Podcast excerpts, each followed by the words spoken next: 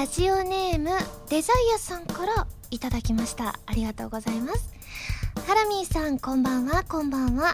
先日ニュースで大きく取り上げられたハラマル文明を研究する第一人者のハラミーさん。ハラマル文明について詳しく教えてくださいということでそうなんです。私花丸文明の研究をさせていただいておりましてですね。え詳しくですか？花丸くんのあのえっとその花丸文明の一番偉い元になった人が、はらまるくんっていう、あの、びっくりしたような顔をなさっている、あの、歴史上の人物なんですけれども、えー、その方について、あのですね、詳しく調べたりとかですね、あとは、あの、はらまる文明にはいろんな美味しい食べ物の名産がありますので、それをですね、食べ尽くしてですね、あの、研究しているんですね。なので、はらまる文明は、あの基本的に食の文化でございます。そしてあの、はらまるくんをめでる文化でございますので、はい、これで少しお分かりいただけましたでしょうかというわけで今週は、原由美のはらまる文明ラジオ改めましてこんばんは、原由美です。原由美のまるまるラジオ略してはらまる。このラジオは毎回皆さんのお便りによってタイトルを変えるというちょっと変わった内容になっております。はらまる文明。あったらあったで楽しいんですけれどもね。ということで今日はニコニコ超会議2、1日目の当日でございます。私出させていただいておりますのでね、何やら食べたりするんじゃないかななんていうふうに思っているので個人的にすごく楽しみです。そして蛍火発売記念イベントアニメート横浜店さんの前々日ってことですよね。アニメート横浜店さんっていうときっと歌うんじゃないかなって。あそこ結構ねあの歌いやすい環境なのでそれもすごく楽しみだななんていうふうに思っています。では早速メール紹介させていただきます。今週もですねあのイベントの感想をたくさんいただいておりますのでご紹介いたします。こちらハンドルネーム星さんです。ありがとうございます。ハラミこんばんは。こんばんは。土曜日のゲーマーズイベント参加させていただきました。溢れる思い蛍火の2曲を聴け各楽曲の話や質問コーナーなど楽しい時間はあっという間に過ぎてしまいました。印象に残っているところは蛍火を歌っている時にイベント参加者を一人一人覚えるかのように見つめるようにしていくところと感想で手を胸の前で合わせている時の可愛さです。また生歌を聴くことで心の中に歌がさらに深く入りかえって CD を聴くとそれまでとは一味違った良さを感じるようになりました。質問コーナーでは聞けなかったのですが今回の3曲について歌う時の振り付けはすでに決まっていて練習とかもされているのでしょうか？それとも歌いながら心の赴くままに振り付けをしているのでしょうか？よろしければ教えてくださいということで、えー、そうですね。特に振り付けは決まってないんですけれどもただ溢れる思いだけはですねあの12月に今井あさみさんのライブに出させていただいた時にですねダンサーさんがサビのところでこう手をねあのギュイーンギュインって振るのがあるんですけれどもそれはね結構その時につけてくださってでそれだとみんなともできたりするのでそこだけは決まってますね。でもなんかあのその時はこう倍速で撮ってしまったりなんてことがあったんですけれども今回は一応一度も間違わずにちゃんとしたテンポで手を触れてるのでですね皆さんもぜひぜひね手をね振って参加していただきたいななんなんていうふうに思います。そして続きましてハンドルネームシリウスさんです。ありがとうございます。えー、ハラミこんばんは。こんばんは。初めてメールさせていただきます。ありがとうございます。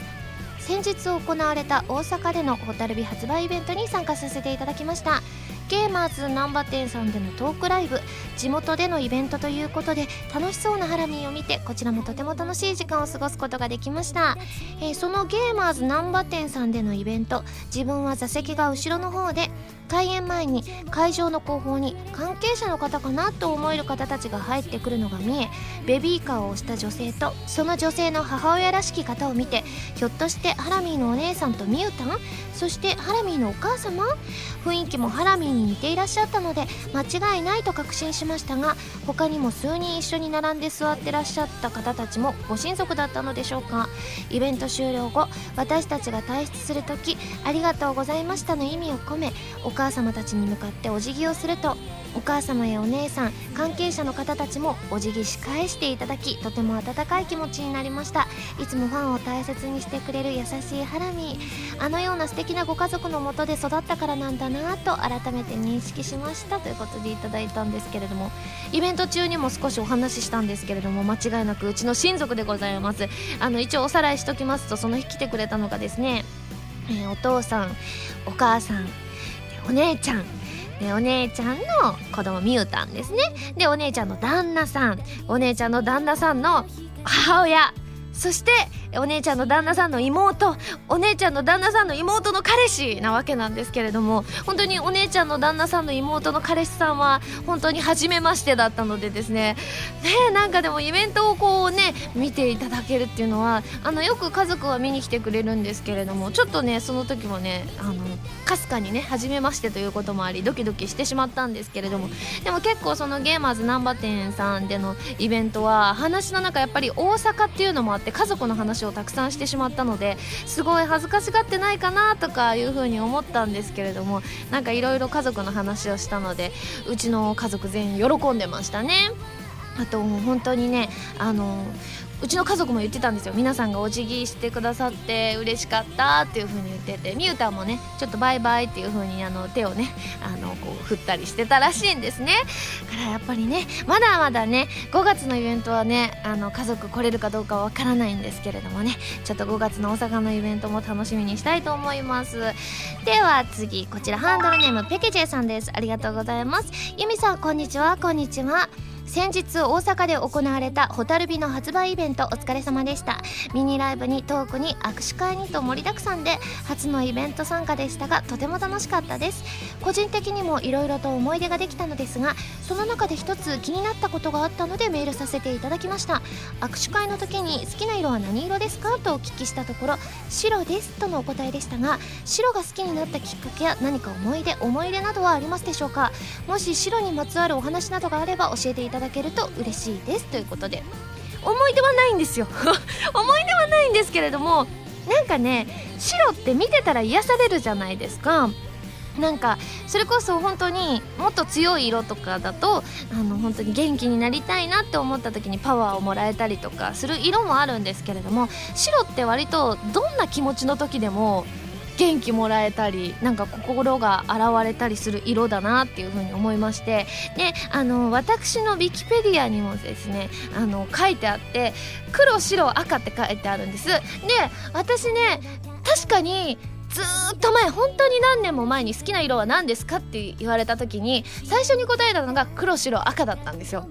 でも現在白だけです。あの黒と赤も好きなんですよ。でもこれ今ねもしなんか私になんかプレゼントとか考えた時に黒白赤が好きっていうのであじゃあ赤のとか黒のっていう風に思う方もいらっしゃるかもしれませんがあのリアルタイムでは白ですのでできればですねあのこの「はらまるラジオ」をお聞きの方でですね僕ウィキペディアの編集できるんだっていう方がいらっしゃったらですねちょっとあの黒と赤を削除していただけたら大変助かる。好きなんですよ。好きなんですけどやっぱり1個あえて選ぶなら白かなって思うのでぜひぜひあの白のみに変えていただけたら嬉しいなというふうに思います、えー、それ以外にもですねホタルビのイベントの感想本当にたくさんいただいておりましてお名前だけでも紹介させていただきます、えー、缶詰ももこさんミヤビックスさんヤギさんいちかさんあおいさんまんまん改めともさん大ハムさんトイボックスさん UK さんきょうさんごましょうさんまやぴーさんチョロさんシムーンさんキャベツじゅんさんゆきてさんうずらさんゆうきさんなどなど本当にたくさんの方からいただきました。皆さんありがとうございました。では次こちらえー、っとハンドルネーム南風パワーさんです。ありがとうございます。え、ハラミこんばんは。こんばんは。4月14日に開催されたアッキーこと長谷川明子さんのバースデーパーティー2013に参加しました。ゲストとしてハラミーがステージに登場していましたが会場に集まったみんなの代表としてアッキーの誕生日をお祝いしていましたね。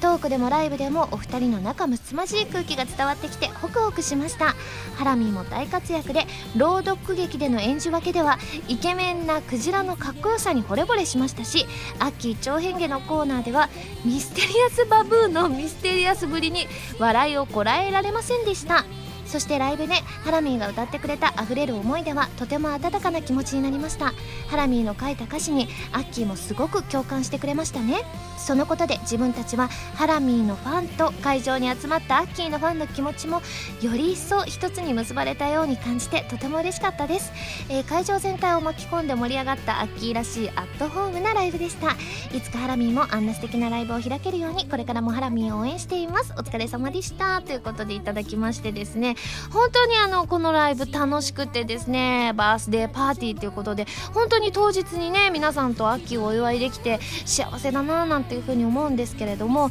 まあ、歌もありましたしあのそれこそブライトドリームスの公開録音でそうミステリアスバブーあのミステリアスな赤ちゃんを登場させてちょっと小芝居するっていう感じだったんですけれどもこのミステリアスさをねあのどう出そうかなって思ったらミステリアスバブーが出てきたんですけれどもその他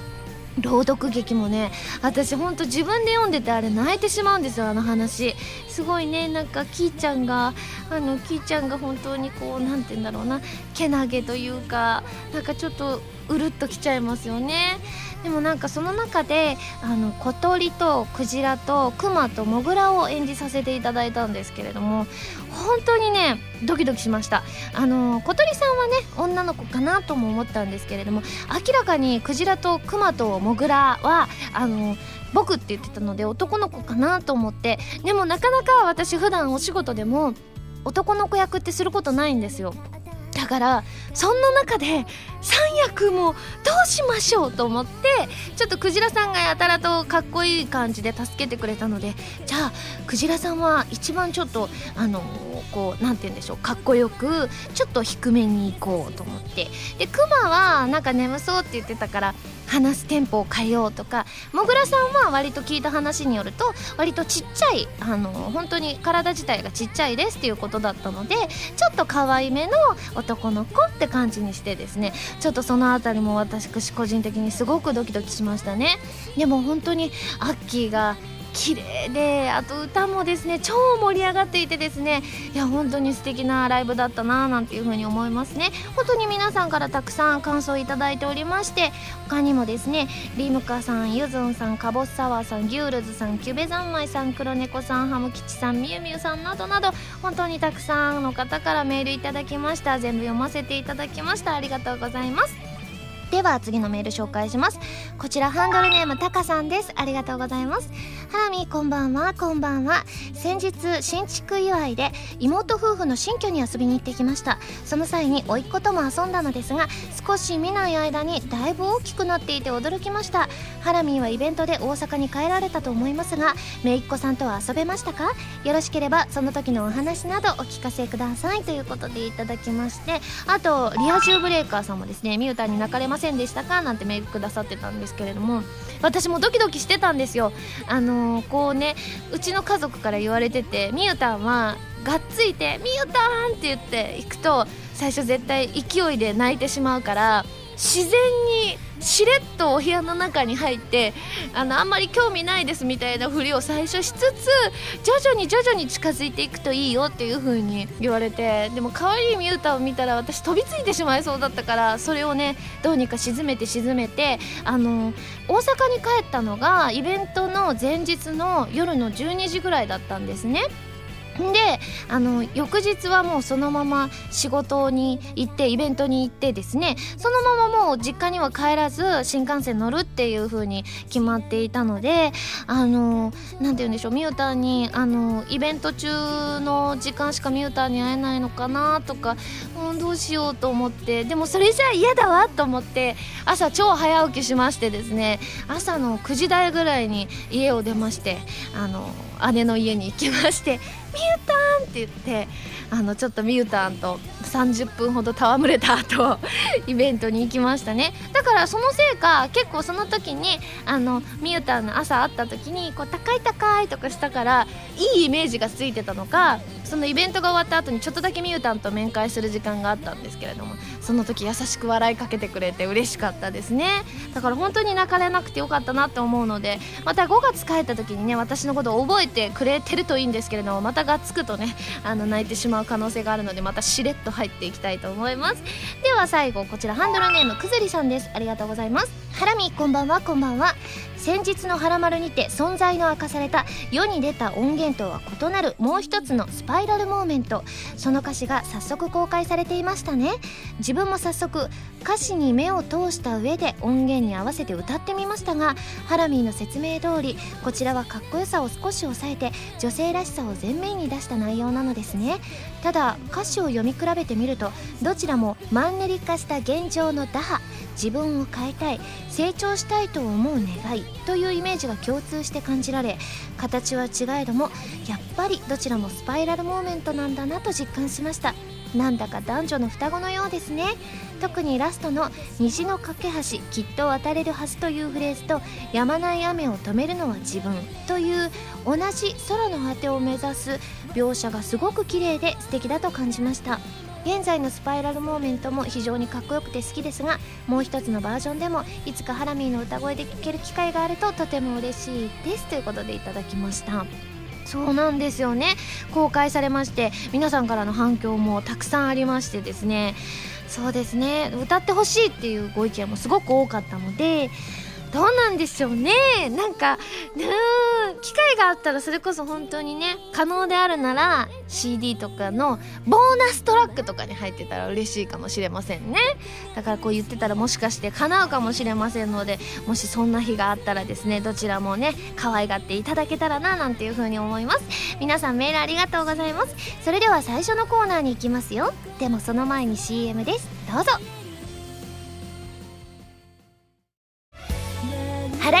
カンドシングル「蛍火」が好評発売中です。タイトルチューンの「蛍火」はコープスパーティー Tortured Souls 暴虐された魂の呪叫のエンディングテーマになっています。全部で3曲入りですよ。とっても切なくてでも温かい素敵な楽曲が出来上がったのでぜひ聴いてくださいね。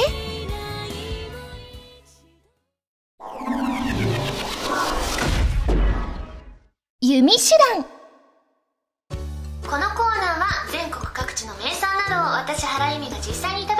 さんに広めていくコーナーでございます、えー今回も名産をいただいて最大で星3つまでで採点させていただきたいと思います。そしてですね今回は少し特別バージョンということで実はですねこれから、えーアニメイト天王寺店さんでですね、えー握手会のイベントが始まるんですけれどもそのイベント前にアニメイトさんのですねこれは廊下ですかね？廊下で今から弓手段をさせていただきますということでえ今回メールをいただいておりましてですね、えーラジオネーム大輔さんです。ありがとうございます、えーハラミーこんばんは。こんばんは。私が紹介したいお土産は新大阪駅で売っている柿せんさんのタコムスです。名古屋名物には天ぷらとおむすびを足した天むすがありますが大阪にはたこ焼きとおむすびを足したたこむすがあるんです。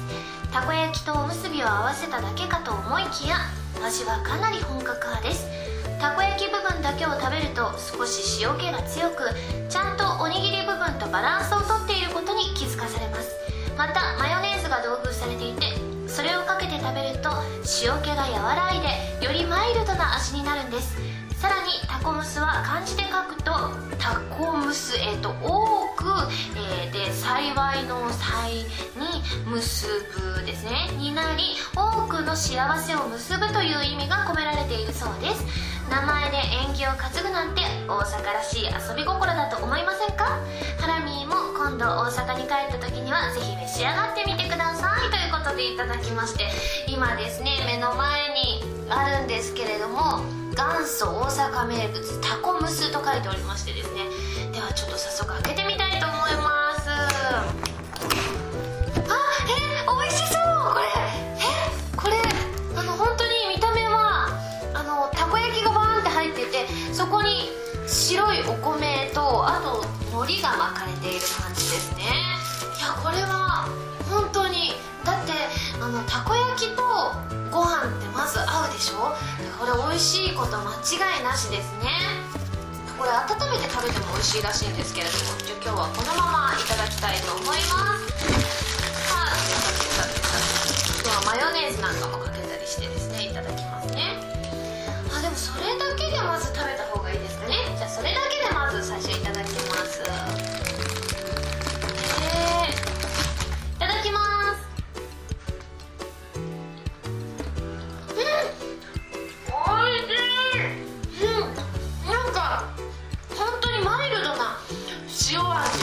でですね味が濃すぎなくてそしてやっぱりお米とこのたこ焼きの生地がねよく合いますね。ではちょっとマヨネーズなんかもかけつつですね。やっぱり大阪名物を大阪で食べるっていうのは本当に美味しいですよね。いただきますね。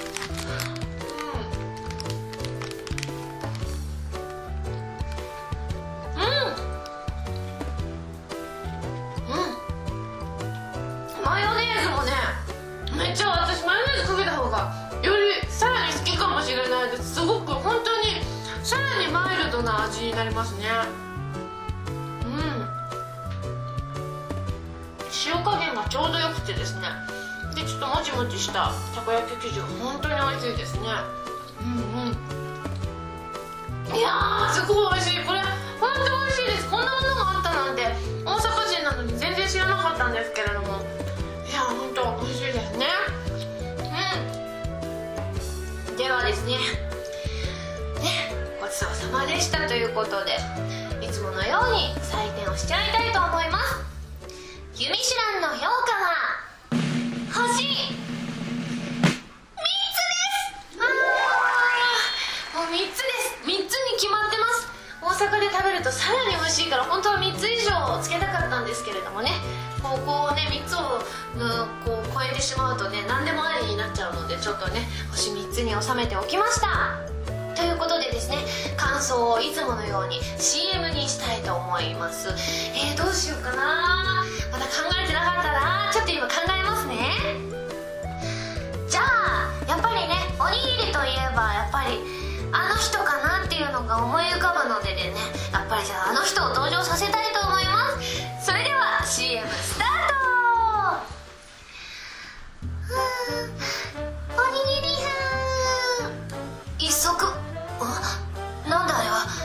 つものおにぎり派じゃないぞあれはたこ焼き入りおにぎり。たこ焼きおにぎり派。うめえ柿せんのタコムスはいということでよくね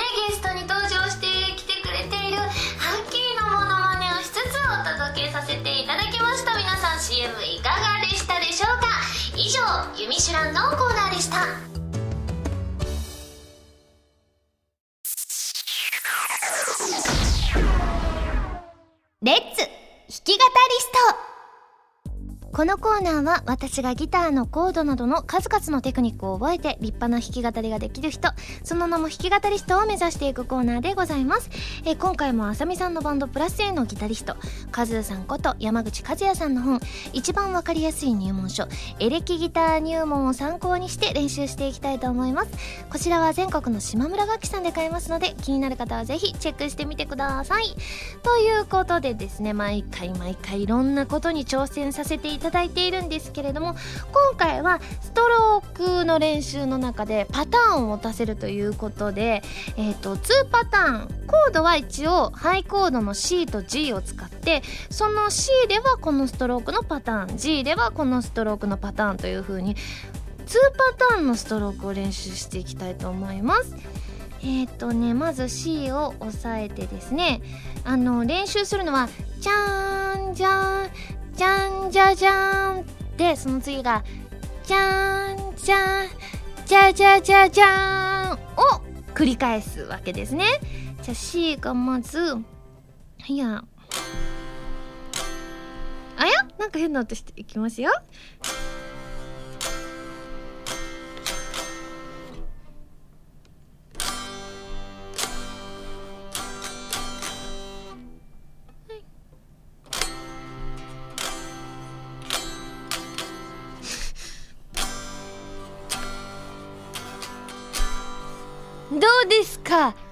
綺麗な音が鳴ります。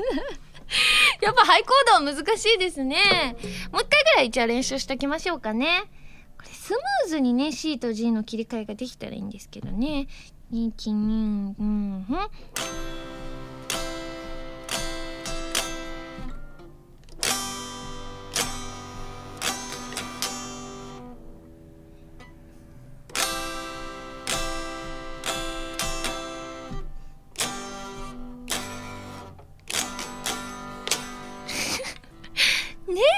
綺麗に大変綺麗になりましたね。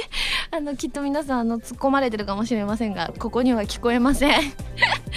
いということでですね、えー、今回もこれを使ってですね、えー、弾き語っていきたいと思います、えー、今週の弾き語りのキーワードは、えまずりょうさんのハイドン。あこの前 CM に出た方ですねそして次リースケさんのピザあこの前ピザパーティーしましたからね。続きましてハシピーさんのオイルチキン。あ唐揚げのことですね。はいイベントの中でね唐揚げってオイルチキンって言う言うんだよじゃないんですけれども で私は思ってたんだよっていう話をしたんですよね。ということでですねどうしようかなピザとオイルチキンはねつながりやすいんですよね。ハイドンさんをどう絡ませるかですね。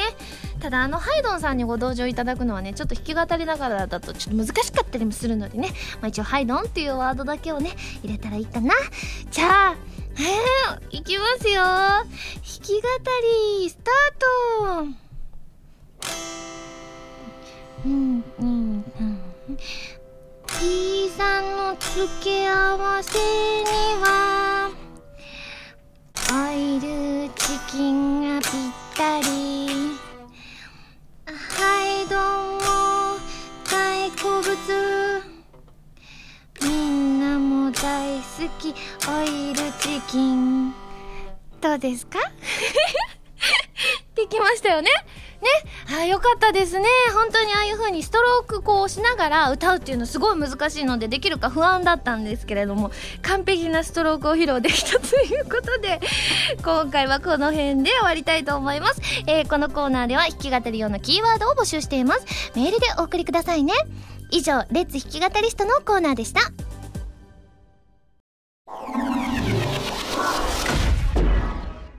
まる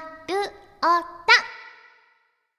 こちらのコーナーは普通のお便りから特定のテーマまでいろいろなお便りを募集して読んでいくコーナーでございます。こちらでも普通歌ちょっとご紹介します、えー、ハンドルネームダークネオンさんです。ありがとうございます。ドキドキ90秒第34回を見た後でどうしてもハラミーに伝えたいことがあって早速メールを送ってみました。ハラミーのこの髪型はとても可愛いです。雰囲気は爽やかになって美人度はさらにアップやって感じです。それだけです。動画とは全く関係ない内容ですみません。ということで。あでも髪型私その日によってねちょっと雰囲気が特に切ったってわけではないんですけれどもやっぱりその日のスタイリングによってあのー、変化が出てくるので割とすごいですね。こういうのを気づくタイプの方っていうのをモテるって言いますからね。私も割と気づくタイプなんですけれども最近全然髪切ってない人に対して髪切りましたって2回ぐらい言っちゃいました。ねえでも気づく人って素敵ですよね。ありがとうございます。そして次、えーと、こちらねハンドルネームが書いてなくてですねあのちょっとメールに書いてある下の名前だけ読ませていただきます。たくみさんです。ありがとうございます。ハラミーこんにちは。こんにちは。最近ハラミーのブログを見て好きなスポーツが水泳だと分かり親近感が湧きました。僕は中学まで水泳をしていたのですが今でも中学時代の友人と泳ぎに行きます。ハラミーは最近泳いだりしましたか？また他に好きなスポーツがあれば教えてくださいということで最近は全然泳いでなくてですね25メートルも泳げなくなっておりまして特技の中にいい加減外しなさいっていろんな方からあの突っ込まれるんですけれども他に好きなスポーツはですねあの東京にあの出てきてからあまりあの見る機会がドンと減ってしまったんですけれども野球とかはね大阪の時よく見てましたね。やっぱりあのサンテレビというですねあのこう関西で流れてる放送局があってそれだと阪神の試合を本当に試合開始から試合終了まで全部やってくれる素敵なチャンネルがありましてですね。ただあの東京に来てからはですねあまり阪神戦が見れなくなってしまって最初はねスポーツニュースでね確認してたんですけれども今日どうだったかなと思って。でもやっぱりねここがねやっぱり東京だからかね阪神のあんまりねがっつり紹介してくれないんですよ。ひどい時なんかテロップだけみたいなこともあったりするのでなんだよって思って最近そのスポーツニュースも見なくなったのであんまりついていけてないんですけれどもでも基本的に野球を見たりするのはすごい好きですね。ありがとうございます。そしてこちらハンドルネームまっちゃんさんです。ありがとうございます。いきなりですが相談です。私は肌が荒れやすいのでニキビができてしまいます。えー、毎日洗ってもあまり効果がないようです。どうしたらよいでしょうか？ということでですね。あーお水をいっぱい飲んだらねあのいいよって話結構はらまるの中でもしてるので私はねやっぱりねそれ以外のが思い浮かばないんですよね。あのねでもね一個思うのがあんまり可愛がりすぎちゃいけないことですかね。私もね昔学生時代ポツポツってできてた時にあのいろんななんて言うんだろうあの薬を試したりだとかなんかいいとされることいろいろやってたんですけれども案外ね私の肌にはあまり効果がなくてですね本当にいろいろやってたのをすごくやめてシンプルにした途端治ったなんていうこともありますのでまちゃんさんのね今のスキンケアはわからないんですけれどもあのいろいろ試していただいてあんま治らないなって思ったら一回全部やめてみるとかあとはやはり水をたくさん飲んでみるっていうことをね試していただきたいなっていうふうに思います。ではですね募集していたテーマのおさらいをしたいと思います、えー、まずはご飯にぴったりのお供。そして眠気を覚ます方法。私に喋ってほしい方言とセリフ。そして自炊のメニューなんですけれども先週とかねあの自炊のメニュー紹介できてなかったのでですね今回紹介したいと思います、えー、ハンドルネームコスタクルタさんからいただきました。ありがとうございます、えー、ニコ生でも出ていたムニエルを作ってくださいということでいただききましたのでムニエルってすごい難しそうだななんていう風に思うんですけれども案外レシピ見てみたら簡単そうなので是非ちょっと作ってみたいと思います。ありがとうございます。ということで早速ご飯にぴったりのお供を紹介していきたいと思います。こちらラジオネームつよいこさんです。ありがとうございます。僕のご飯のお供は砂糖と醤油とみりんとお酒を煮詰めて作るタレです。これをご飯にかけるだけで何杯でもいけます。プチ贅沢がしたくなった時はもみのりをかけて食べます。え砂糖醤油みりんお酒を煮詰めるタレ。初めて聞きましたけれども。でもねこのね4つはね家にあるので私もちょっと試してみたいと思います。皆さんの家にもねありそうな感じのメニューなのでぜひぜひ試してみてください。そして次ハンドルネームみのりんさんです。ありがとうございます。ハラミこんばんはこんばんは。ご飯のお供といえば僕の定番は海苔の佃煮です。有名なのはご飯ですよですが大阪で海苔の佃煮といえばやっぱり磯自慢。そうなんですか、えー、僕の住んでいる近所にはこの磯自慢の本社があって会社の前を通るだけで海苔のいい香りがするんですよ。そんなわけで家に帰るまでは頭の中で海苔の佃煮でいっぱいになってしまいついつい食べてしまうというわけなんです。ということで。あじゃあその会社の前はその匂いがするってなんか素敵ですよね。よくほら街中とかでもねクッキー屋さんとかの前に通るとすごいクッキーの甘い香りがして食べたくなりますからね。でもやっぱりねこういう CM ご飯ですよとかもそうなんですけど CM とか見てたら白ご飯にね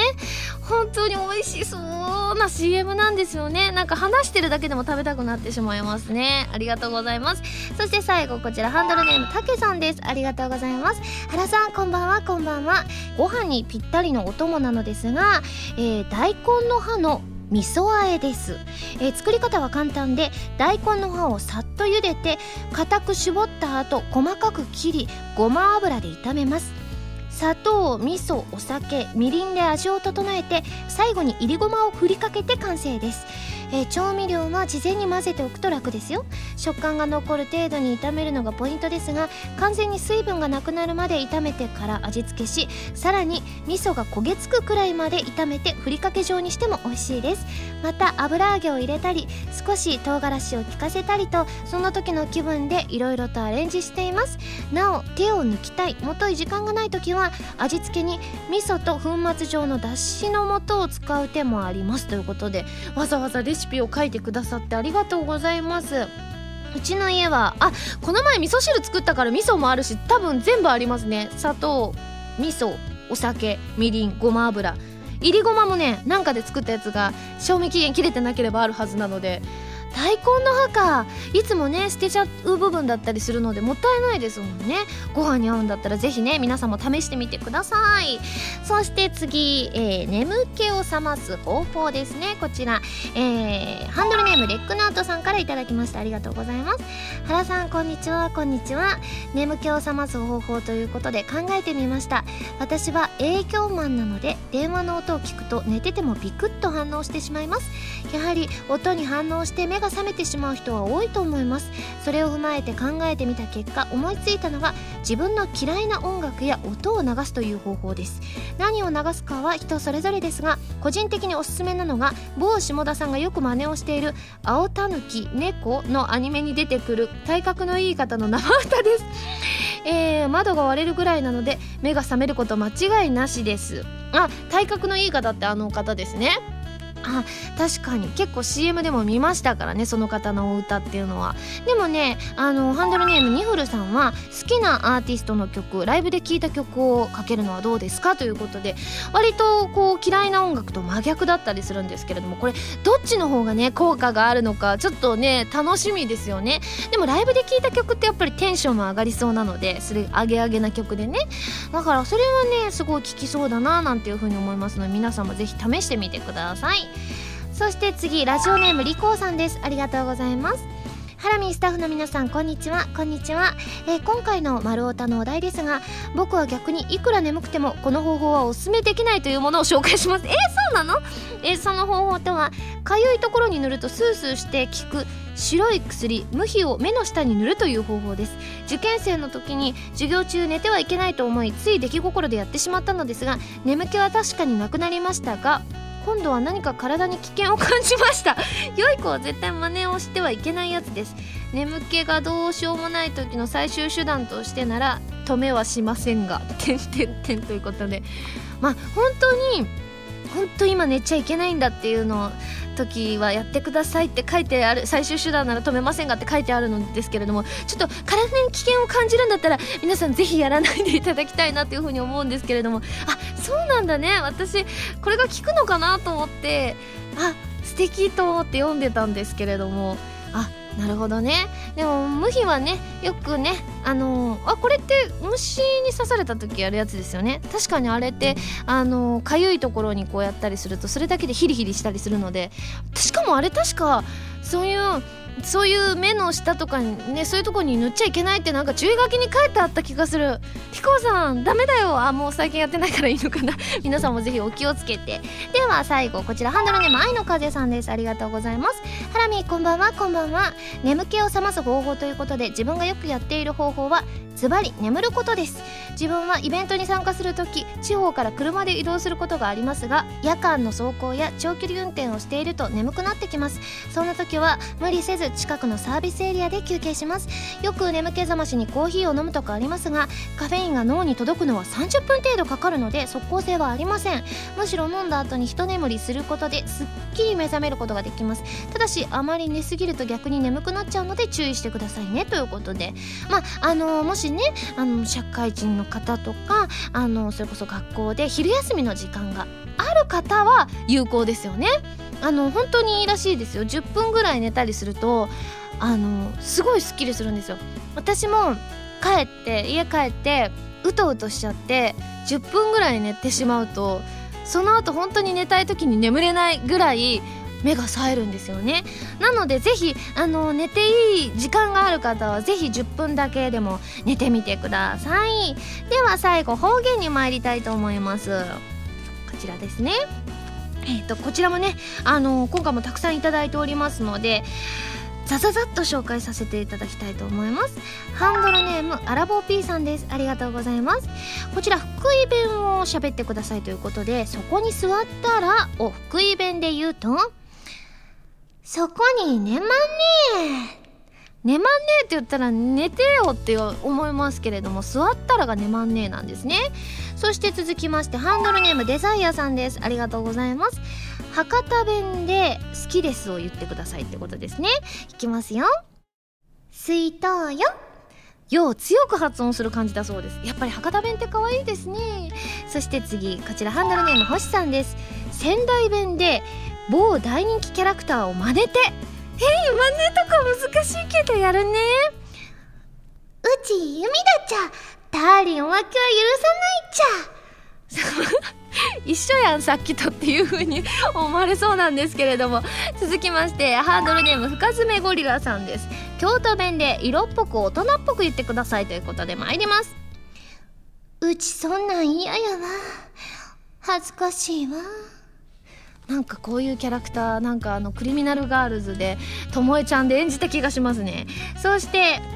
続きましてハンドルネームビメーダーさんです。ありがとうございます、えー、原さんに喋ってほしいのは関西弁でお願いしますということで参ります。捕まえたで。もうずっと話さへんからな。はや 関西弁はいいですね分かりやすくて、えー、関西弁シリーズまだまだ続きます。ハンドルネームひーさんです。ありがとうございます、えー、私がよくやってしまう夜更かしに対して言ってください。ということでですね。いきますよ。明日も早いんやから、早く寝なあ、うん、明日も早いんやから、早く寝なあかんで。です。皆さんそれでね、早く寝てくださいね。それでこれ、普通歌に来てたんですけれどもですね、この福地さんから頂いたんですけれども、寝起きが悪いということで、福地さんは。なので、ちょっと寝起きが悪い、えー、皆様に向けてですね、関西弁で参りたいと思います。参ります。朝やでまだ起きひんの？はよ起きな、夢が朝ごはん食べちゃうで。ほら、はよ起きや、アホということでですね、これをね、ぜひなんか録音とかしていただいてですね、起きにくいよって方はですね、ぜひぜひこれを聞いていただきたいなというふうに思います。ということで全て紹介させていただきました、えー、新たに募集させていただいているテーマのおさらいをしたいと思います、えー、まずは自分の街自慢。そして私に言ってほしいモノマネとセリフとそのコツ。そして印象的だった夢。あのその夢っていうのは眠った時に見る夢のことですね。ということでですねぜひぜひ送ってきてください。丸太ではテーマのお便りからそれ以外のものまでいろいろなお便りを募集していきますよ。どしどしご応募ください。以上丸太でした。今井麻美の10枚目のシングル「Dear Darling」が好評発売中です。タイトルチューンの「ディアダーリンを含む3曲入り CD になっています。あなたの笑顔にあと3センチ。可愛くて元気な楽曲に仕上がりました。ぜひ聴いてみてくださいね。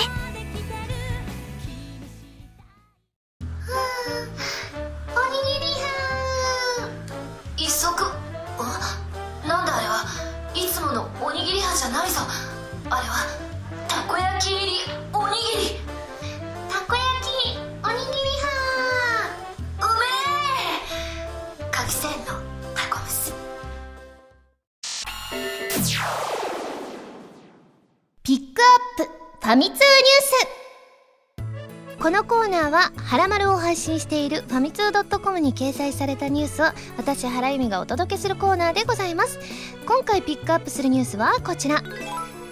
原由美蛍火発売記念イベントで大阪へ凱旋。2013年4月13日土曜日大阪のゲーマーズ難波店とアニメート天王寺店にて声優原由美のセカンドシングル「蛍火」発売記念イベントが開催された。ということでございましてこちらに今記事があるんですけれどもこちらに本当に写真がねたくさん載ってるんですよ。でもねこの時着てたピンク色のお洋服がですね割と好評でですね皆さんからのメールとかでも反響がちらほらありましたね。あすごい歌ってるところとかですね。それ以外にもね分天王寺店さんがあるということはきっと握手会のも載ってるんじゃないかな載ってるんじゃないかなこの下あたこ焼きまであるわ。すごい素敵。えー、っとですね。あった。あすごい握手してる瞬間とかの写真もたくさんあったりしますね。ということでですねメ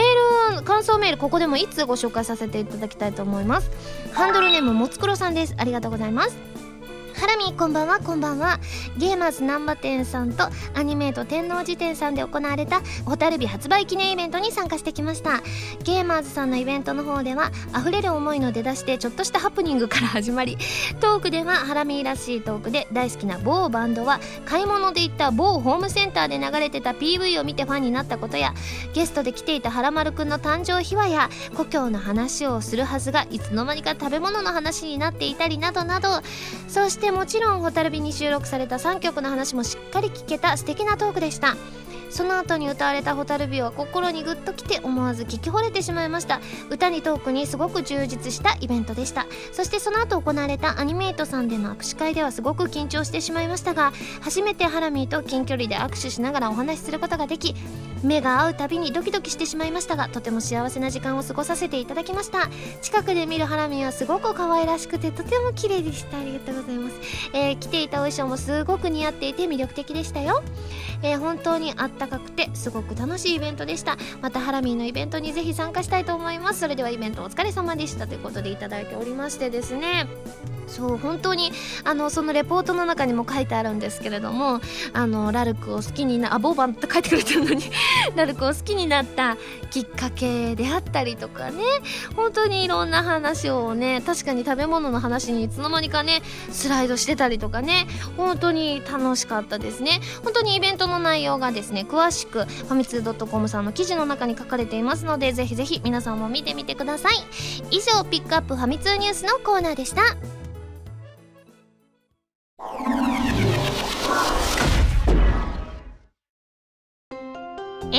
でございます。それではここでお知らせです。私のセカンドシングル「ホタルビ」が発売されました。表題曲の「ホタルビ」は OVA コープスパーティートーチャードソウルズ暴虐された魂の呪叫のエンディング曲になります。そうです。先日見に行ったんですよ。コープスパーティーのですねこのトーチャードソウルズを見に行かせていただいたんですけれども。もうね出た後ね爆笑してしまうぐらい震え上がって怖かったですね。なんか本当にその日の夜どうしても思い出してしまってトイレとか行くのも超怖くて蜜をあんまり飲むとまたトイレに行きたくなるからうーって思ったんですけれどもただ本当にエンディングが本当に聞いてた通り衝撃のところでいいところで蛍火が流れたのでですねいやーすごくね本当に時々怖かったんですけれどもやっぱ相当私が見た映像ものの中で多分一番怖い作品だなと思ったんですけれどもでもあのお話があのすごい面白いのもあってですね皆さんにもぜひぜひ見ていただきたいなというふうに思いますのであのもう公開自体は終わっているんですけれども OVA が夏に出るといういうことでございますのでぜひぜひそちらでチェックしてみてください。そしてカップリングには「はらまる」のオープニング曲に私が歌詞をつけた「溢れる思い」とさらなる新曲「スパイラルモーメント」が収録されています、えー、ぜひ感想送ってくださいね。番組では皆さんからのメールを募集しています。普通歌はもちろん各コーナーのお便りもお待ちしています。メールを送るときは題名に各コーナータイトルを本文にハンドルネームとお名前を書いて送ってくださいね。メールの宛先ははらまるのホームページをご覧ください。次回の配信は2013年5月4日土曜日になります。ゴールデンウィーク真っ最中ですね。ホタルビディアダーリン合同イベント大阪の当日っていうことでまた楽しみですね。あのその時はねあの今回はあの今回というかその前の4月の方はですねあんまり大阪にゆっくりできなかったので今回はねさらに大阪でゆっくり楽しくまったりしたいと思います。皆さんもぜひ一緒に盛り上がりましょうね。それではまた来週土曜日にハラマル気分でお会いしましょう。お相手は原由美でした。バイバーイ。